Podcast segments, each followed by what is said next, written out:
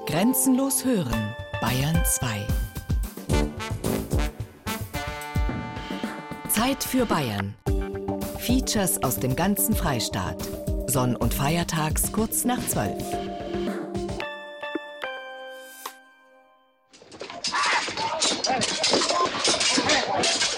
Das Turnier begann.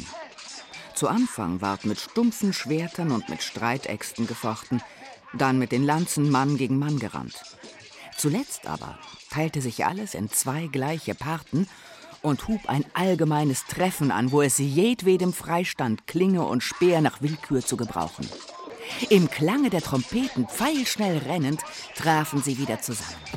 Die Lanzen krachten splitternd, die Rosse strauchelten und weit von seinem Rosse flog Edwald auf den stäubenden Kampfplatz hin. Da liegt er im Staub, der arme Ritter, und wartet auf ein letztes Lächeln von seiner Angebeteten. In diesem Falle beim Dichter Friedrich de la Motte Fouquet. Aber ähnlich erginge es ihm im Ivanhoe Walter Scotts als Robin Hood, Eisenherz, bei Artus und seiner Tafelrunde. Unsere Fantasie ist seit Kindertagen gespickt mit edlen Rittern, heimtückischen Schurken, Narren und schönen Burgfräuleins, die auf ihren Helden warten. Doch die Ritter scheppern nicht nur durch die Fantasie, sondern sie nehmen auch ganz leibhaftig wieder Anlauf auf den Turnierplätzen dieser Republik, die seit Jahren schon auf zahllosen Mittelalterfesten zu finden sind. Ich möchte. Also.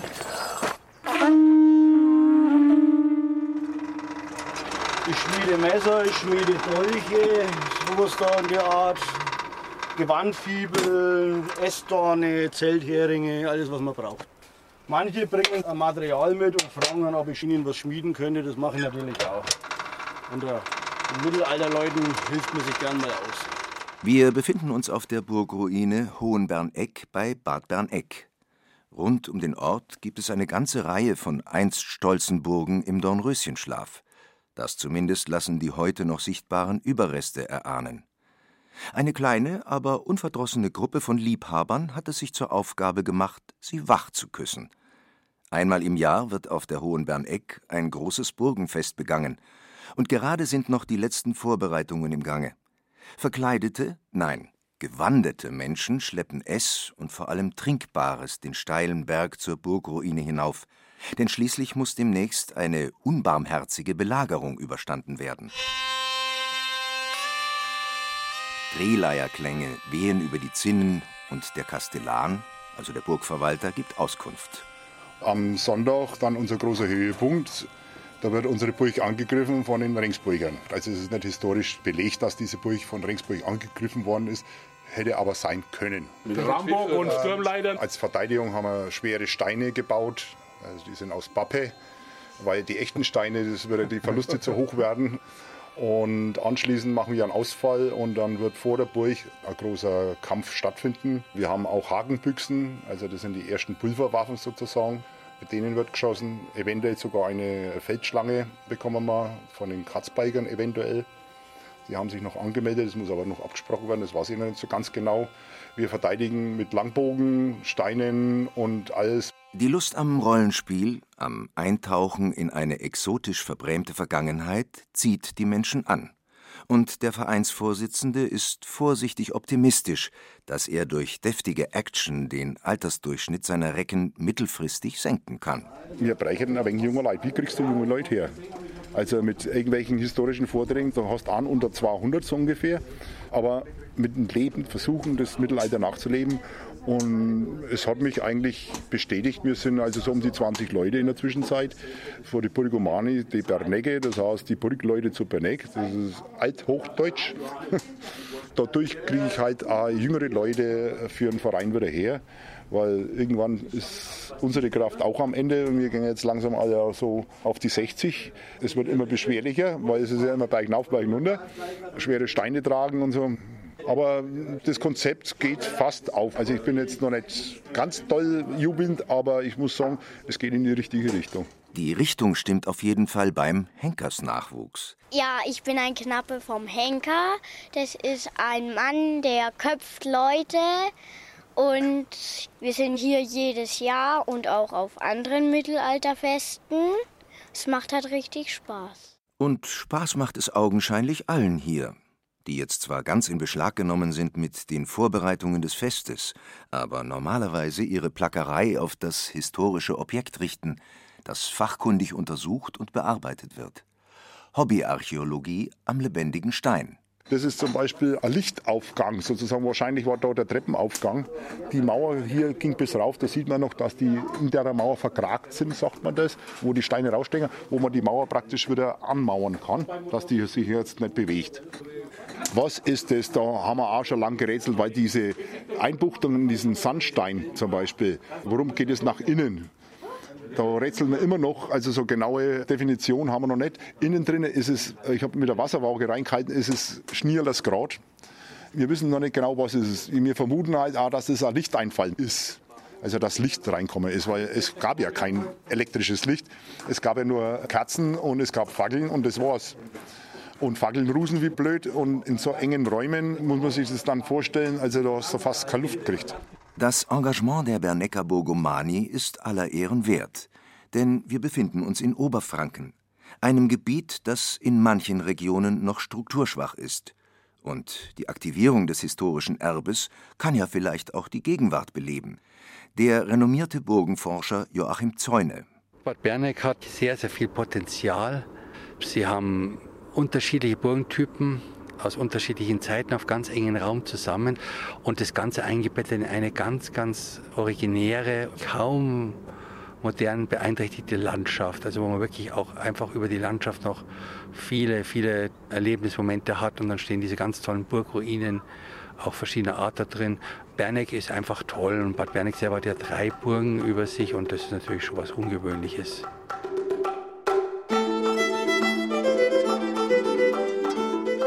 Die Begeisterung fürs Mittelalter, die sich auf Festen wie dem in Bad Berneck erleben lässt, ist ein Phänomen, das seit Jahren ungebrochen um sich greift. Es zeigt sich digital und analog. World of Warcraft trifft Game of Thrones. Bücher, Filme, Multiplayer-Online-Games und Rollenspiele im Wald. Überall wird sich gewandet, gefochten und mittelhochdeutsch gefachsimpelt. Stadtmarketing scheint ohne Mittelalterspektakel nicht mehr denkbar. Wir hatten dieselbe Phänomen schon mal. Im 18. Jahrhundert und im 19. Jahrhundert gab es auch einen riesen Mittelalterboom. Mit begründet durch Goethe zum Beispiel, durch Wagner, ähm, durch Schiller und andere, ähm, Sir Walter Scott. Da war ein riesen Mittelalterboom, da auch mit einer richtigen Reenactment-Szene, die genau wie heute sich eine bestimmte Bevölkerungsschicht sich in Rüstungen geschmissen hat und dann das Nibelungenlied, die Artus-Sagen nachgespielt hat. Es war ein unglaublich spröder Alltag und die Leute haben Zufluchtswelten gesucht, aufregende. Und diese aufregende Zufluchtswelt war das Mittelalter, weil es ja überall vorhanden war. Und von daher haben wir im 18. 19. Jahrhundert schon eine riesen Reenactment-Szene gehabt, ein Burgenrevival äh, mit einem völlig verklärten Burgenbild. Da muss die Burgen natürlich möglichst militärisch genutzt werden, damit es aufregend war und dass man so in seiner eigenen Rüstung Heldentaten begehen konnte. Und genau dasselbe Phänomen haben wir wieder. Also je technisierter und je rationaler die Welt wird, umso stärker wird die Gegenbewegung, die wirklich nach Abenteuer sucht, romantische Plätze sucht, Zufluchtsplätze sucht. Und das erklärt auch diesen Mittelalterboom. Und wo ein Boom ist, da wird's interessant. Für Forscher, für Tourismusmanager und für Heimatminister. Der entscheidende Punkt ist, warum das wieder in Konjunktur ist, ist, dass es ein Stück weit auch Besinnung zur eigenen Heimat ist, zur eigenen Geschichte. Weil das, was man vor Ort sieht, Burgen, Schlösser, da fragt man, wie war das eigentlich in der Geschichte? Man guckt nicht nur in der Welt rum, sondern man ist endlich wieder daheim. Dahin zieht's ihn also, den Bayern, den Franken, den Zugereisten, auf die Höhe und auf die Burg, das steingewordene Ausrufezeichen der Geschichte. Hier also ist seine Heimat, hier ist er daheim aber wie sieht diese Heimat denn dann konkret aus? Noch einmal Burgenforscher Zäune. Was einen erwartet, ist einfach die Inszenierung von einem völlig falschen Mittelalterbild, einem Ritterbild, wo die Ritter wirklich so, so trunkenbolde sind, ungebildet sind und eigentlich nur sich schlagen wollen und wo es nur darum geht, dass mein Rüstung aufeinander stürzt und es funkt und scheppert. Der Heimatsuchende landet also mitsamt seiner Sehnsucht in einer lärmenden Kulisse?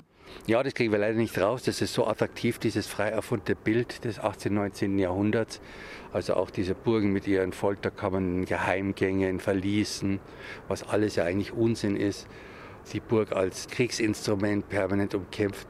Das ist natürlich ein toller Stoff für viele aufregende Geschichten und auch viele aufregende Fantasien. Es hat bloß einfach ganz wenig mit der Realität zu tun. Man versteht es eigentlich nicht so richtig, warum es so ist, aber wir brauchen das scheinbar. Professor Ulrich Grossmann sieht die Dinge etwas entspannter. Er ist Direktor des Germanischen Nationalmuseums in Nürnberg und stellvertretender Vorsitzender des Trägervereins für das neu eröffnete Deutsche Burgenmuseum auf der Feste Heldburg im südlichen Thüringen. Ich glaube, dass es da tatsächlich mehr das Spielen ist auf der einen Seite und das Fremde auf der anderen Seite. Naja, und dann stehen diese Burgen eben bei uns herum. Wir gehen von 25.000 Burgen im deutschen Sprachraum aus. Das ist das, wo wir noch Reste von haben. Es gibt wahrscheinlich noch mal so viel, die irgendwo unter der Erde liegen oder die wir, weil sie Holzbauten waren, die frühen waren Holzbauten, gar nichts mehr von erhalten haben. Aber können wir locker von 50.000 Bauten ausgehen die sich da zwischen dem 8., 9. Jahrhundert und dem 16. Jahrhundert als Neubauten entwickelt haben. Und ja, das ist Begeisterung. Was ist das da? Was steht da rum? Warum ist das kaputt? Was hat man da gemacht? Und bei jedem, was kaputt ist, denkt man, es ist erobert worden. Die meisten Burgen, Ruinen sind durch den Blitz äh, oder durch Hagelstürme erobert worden, weil man sie halt nicht mehr gepflegt hat. Aber wenn man sich dafür begeistert, ist auch die Grundlage gegeben, nicht nur um ins Burgenmuseum zu gehen, sondern um sich für Geschichte im weitesten Sinne zu interessieren. Wenn Ulrich Grossmann recht hat, dann steht in Franken ein veritabler Geschichtsboom bevor. Denn in zeitlicher und räumlicher Nähe zueinander gibt es bald zwei Großprojekte der Burgenrevitalisierung zu bestaunen. Da ist einmal die Neugründung des Deutschen Burgenmuseums in der Heldburg. Und da ist die Neugestaltung der Kadolsburg im Landkreis Fürth, die ursprünglich als Sitz des Deutschen Burgenmuseums vorgesehen war. Das Projekt scheiterte allerdings. Nun soll 2017 auf der Kadolsburg eine große Ausstellung über das Leben im Mittelalter eröffnet werden. Dabei springt der prominente Einsatz des Heimat- und Finanzministers Markus Söder ins Auge, der qua Amt auch gleichzeitig für die bayerische Schlösserverwaltung zuständig ist. Mit der Kadolsburg im Hintergrund grüßt der Minister ganz jovial vom Flyer und lässt an das lesenswerte Buch von Joachim Zäune Burgen Symbole der Macht denken. Die Burg ist eigentlich immer so ein klassisches Instrument gewesen, um politisch auch Stärke zu bekunden. Und das ist natürlich für uns auch ein Problem, weil auch dadurch sind ja die ganzen Dimensionen der Burgen verfälscht worden. Das mussten immer monumentale Bauten werden, monumentaler als sie vielleicht im Mittelalter waren. Und man setzt die Tradition fort, die so im 18. und 19. Jahrhundert eingesetzt hat, Burgen zur Selbstdarstellung, zur Machtinszenierung. Ich glaube gar nicht so sehr, dass man das jetzt nur mit der Macht definieren kann. Ich glaube gar nicht so sehr, dass man das jetzt nur mit der Macht definieren kann. Ich glaube gar nicht so sehr, dass man das jetzt nur mit der Macht definieren kann. Ich glaube gar nicht so sehr, dass man das jetzt nur mit der Macht definieren kann. Nun gut, lassen wir das einfach so stehen und schauen uns die Konzeptionen der beiden Großprojekte in Thüringen und Mittelfranken einmal genauer an. Heldburg ist ein Museum, das über die Burgen im deutschen Sprachraum, das geht bis Runkelstein in Südtirol, im Süden, das geht bis Schleswig im Norden, informieren will. Jeder Besucher, der nach Runkelstein geht oder der nach Schleswig geht oder der auf die Kadolsburg geht, ist eigentlich auch ein Gewinn für das Deutsche Burgenmuseum.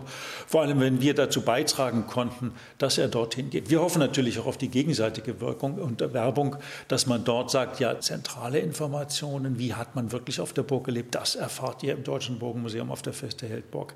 Dieser vermeintliche Konflikt Kadolsburg-Heldburg, ich kann nichts dafür. Ich hatte ein Konzept für die Kadolsburg gemacht. Dass man das nicht wollte, liegt nicht an mir. Ich habe mit dem Konzept dann einen Standort gesucht. Ich habe ihn gefunden. Ich habe ihn mit Begeisterung gefunden in Heldburg, bei der äh, Schlösserstiftung des Freistaats Thüringen, bei der Politik und zwar bei allen Parteien. So politikübergreifend habe ich das eigentlich nie erlebt. Nun, die Begeisterung fürs Burgenprojekt ist schon auch in Bayern spürbar. Allerdings eben für das eigene auf der Kadolsburg. Also die Karolsburg ist erstmal so beeindruckend, weil es ist schon viel gemacht worden und man hat irgendwann mittendrin aufgehört, weiter zu renovieren. Das heißt, wir waren also praktisch mitten im Prozess. Das zweite Mal, es ist eine ganz symbolische äh, Burg mit der Geschichte der Hohenzollern verbunden, was ja da einzigartig an der Stelle ist. Und drittens, sie liegt auch einzigartig, wenn man sie so sieht, wenn man anfährt.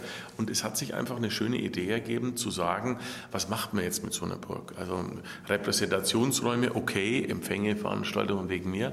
Aber wir haben uns dann eben entschieden, an der Stelle was Neues zu probieren, nämlich die Burg als Erlebnis, als Wirtschafts-, als Kulturraum zu sehen, so wie es damals der Fall war. Also jetzt nicht nur wissenschaftlich ranzugehen, sondern mal was Neues zu machen. Auch für Kinder und Jugendliche und Eltern, Familien zu zeigen, so war es damals in der Realität. Die Tatsache, dass in kurzer Zeit zwei Burgengroßprojekte auf den Markt kommen, ist bemerkenswert. Auf der Heldburg kann man sich schon heute ein Bild davon machen, welches Konzept hinter der Museumsgestaltung steckt. In der Kadolsburg wird das erst im nächsten Jahr möglich sein. Aber es wird schon jetzt deutlich, dass es unterschiedliche Auffassungen, Zielrichtungen und Gegebenheiten sind, die eine Rolle spielen. Die Heldburg als deutsches Burgenmuseum sieht sich umfassender gerüstet und aufgestellt.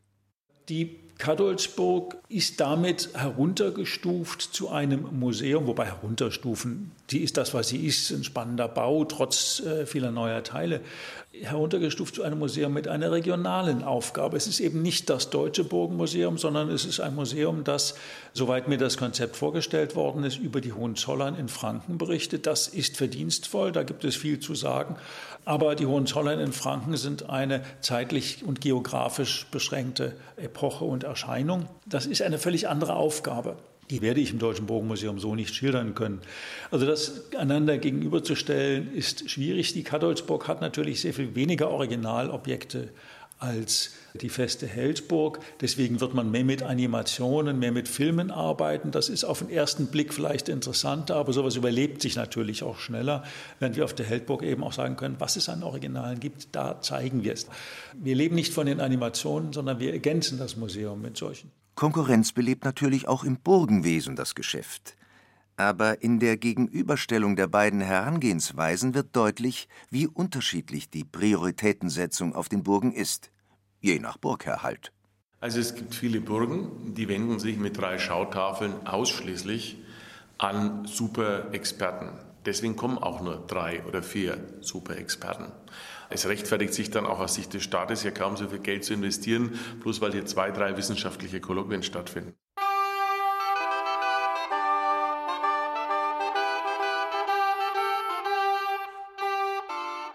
Die Zielgruppe ist jetzt weniger also ein wissenschaftlicher Diskurs, den wir da führen wollen, sondern wir wollen tatsächlich das mehr zu einem Erlebnisort machen. Denn die meisten denken eben bei Burg auch an Schlachten und an Herrscher und ähnliches mehr. Aber dass so eine Burg auch eine zentrale Wirtschaftseinheit war dass man da sehen muss, wie da gekocht wird, wie da gewirtschaftet wird, wie da gearbeitet wird, was die Schmiede machen und ähnliches mehr, wie die Pferde beschlagen werden. Das ist alles echt spannend. Wir erleben das jedes Jahr, wenn wir auf der Kaiserburg in Nürnberg unser Burgfest machen.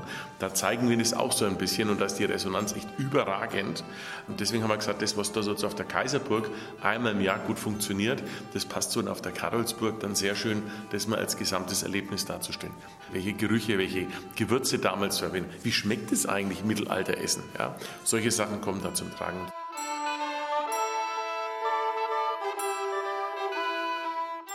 Die Ministervorgabe für die Kadolsburg ist also klar. Mittelaltererlebnis hautnah, für alle Sinne und alle Altersgruppen. Wie sieht das nun konkret aus? Optisch schon einmal eindrucksvoll.